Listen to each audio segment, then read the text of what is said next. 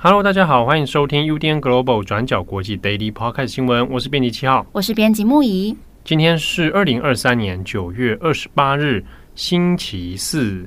今天九月二十八号是教师节，祝大家教师节快乐！对，我们的听众当中也有不少人，应该都是老师哦。对，哦，现在还会传讯息说他这个怎么样荼毒他的学生呢？嗯、就是逼他们去听转角国际啊，看转角国际的文章。嗯，就像你一样嘛。哎，对对对对对，哈，这样的行为是非常棒的啊。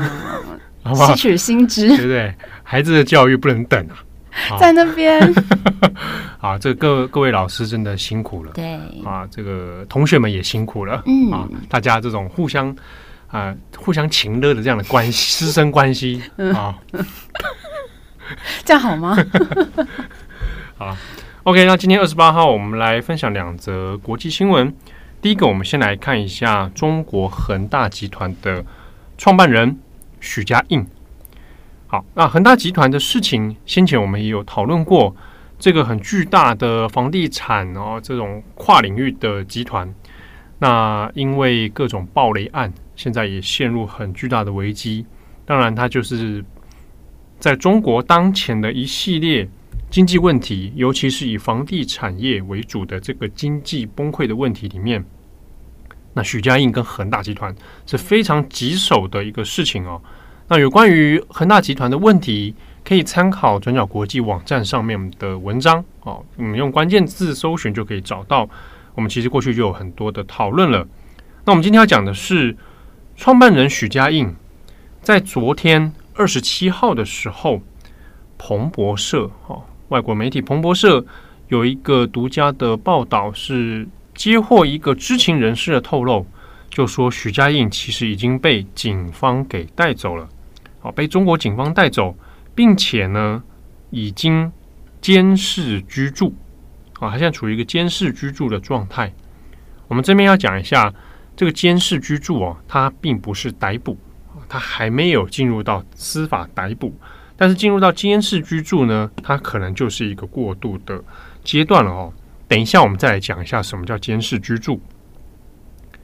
好，那彭博社在报道许家印被监视居住之后呢，昨天的时候，恒大集团系列的股票哦，在香港的股市就有出现暴跌的问题。那二十七号下午的时候收盘都有跌落哦。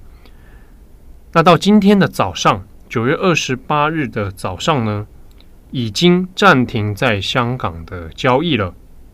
好，那至于暂停的原因，官方并没有给一个说明哦。那香港证券交易所呢，通知啊，他发布了一个通知，里面其实也没有说呃恒大集团的暂停交易原因。好，那这是我们目前已经知道的说法。那中国媒体的部分呢，也有一些啊，相对是跟呃党媒比较亲近的其他媒体哦。那有透露了这个消息，但是还没有广泛的报道。在社群媒体上面，像是微博或微信，那有一些讨论。但是呢，像昨天开始有传出这个讯息之后，有一些的这个讨论议题哦，看起来权重是有被限制住哦。不过你在微博上面现在搜寻许家印，他还是找得到一些相关讨论的。当然，这个也有很多是在骂许家印啊，因为。诶，导致了这么大的财务黑洞，有很多投资人哈，或者是这个购屋的用户哦，那没有办法收回他们的这个资产，那这个种种的问题，都可能会让大家陷入很大的困境哦。所以呢，在民间的讨论里面，其实对他的怨言是非常之高。好，那我们这边也讲一下，就是相关的报道里面呢，我们可以往前再推哦。恒大集团的这个债务问题，当然是一个非常棘手的。那很多人会在想说，那中国政府要不要出手来救呢？不过我们这样子观察下来哦，其实应该也可以看出，中国政府要救的这个意愿似乎并不高，就是很难救，而且也没办法直接完全去介入哦。但想办法可能的话啊，尽量让恒大集团能够吐钱，就把钱赶快吐出来哦。但是呢，近期呢就有另外一个讨论是，恒大集团它有被立案调查了，好，那也原本要做这个债务重组，可是债务重组的计划呢，看起来并不是那么的顺利。那有一些海外债权人哦，就有释出一个消息，就是呢，在今年的十月三十号之前哦，你一定要把债务重组给完成，好，这个计划必须完成，否则的话就要再另外发起清算了。好，那如果如果进入到债务清算的话，那整体来说，它的状况就会更危急了。好，但我这边也要讨论另一个问题是：那把许家印给监视居住，问题就会解决吗？哦，这看起来是有点困难哦。虽然说许家印的身家资产还是有一定的分量，但光靠他的身家资产要弥补这个债务是很困难的。那我们目前看，什么叫做监视居住啊？监视居住在中国的法律里面，是说。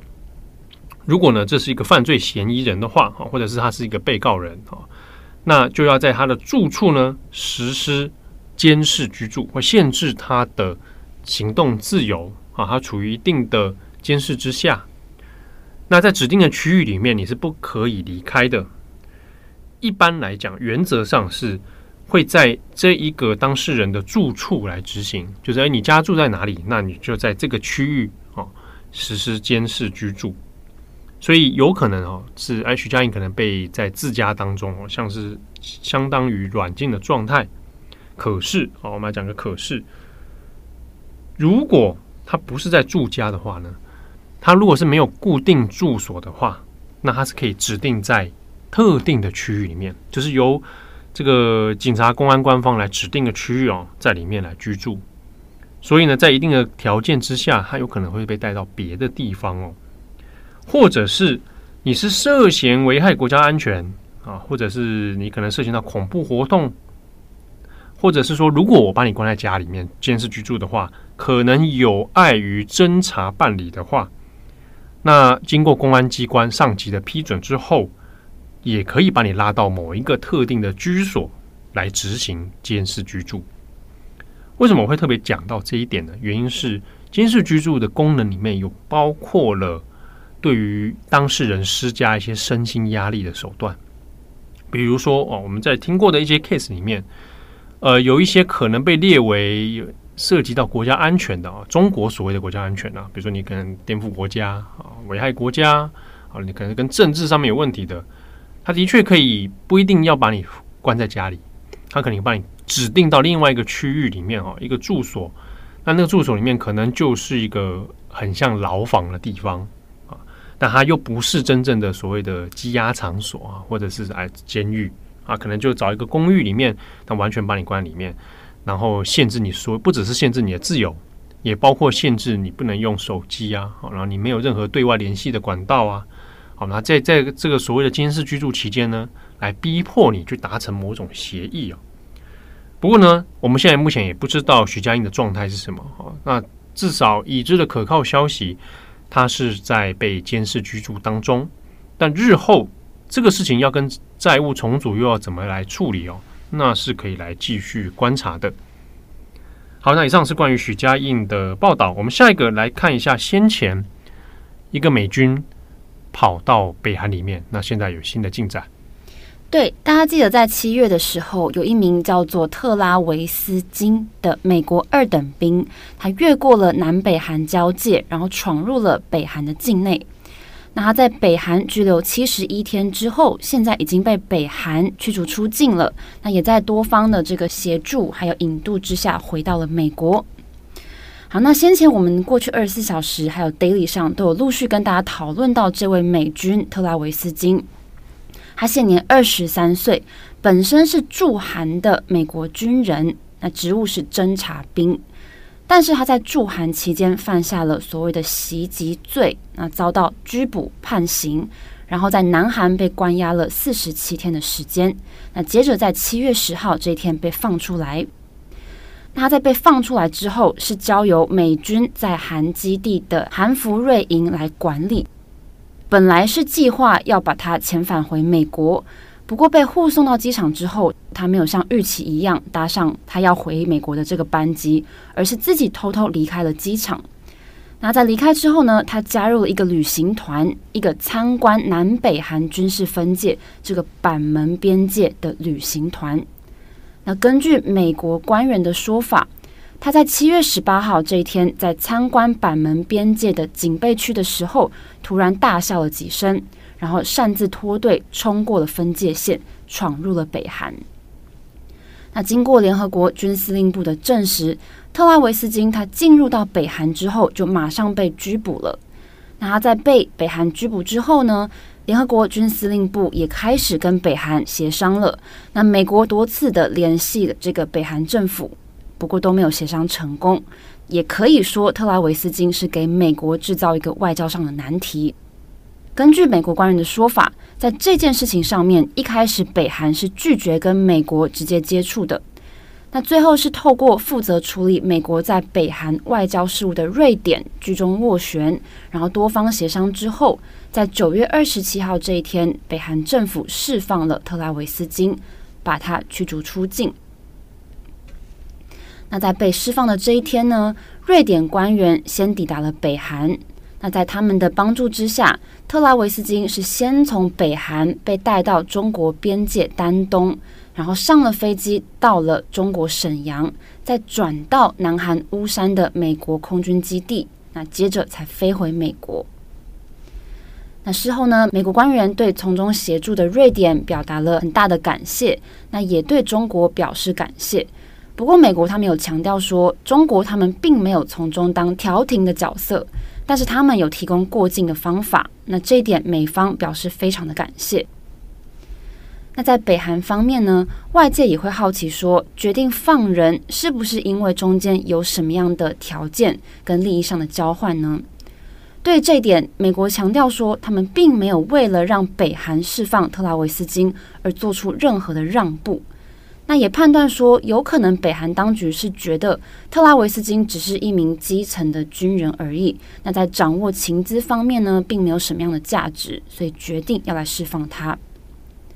那在释放的这一天，北韩国营的中央通讯社报道说，特拉维斯金在北韩调查过程当中有承认，他闯入北韩的原因是因为美国军队对他有不公平的对待。那其中还存在种族歧视的问题，让他对于美国社会的幻想破灭，所以决定要逃离军队。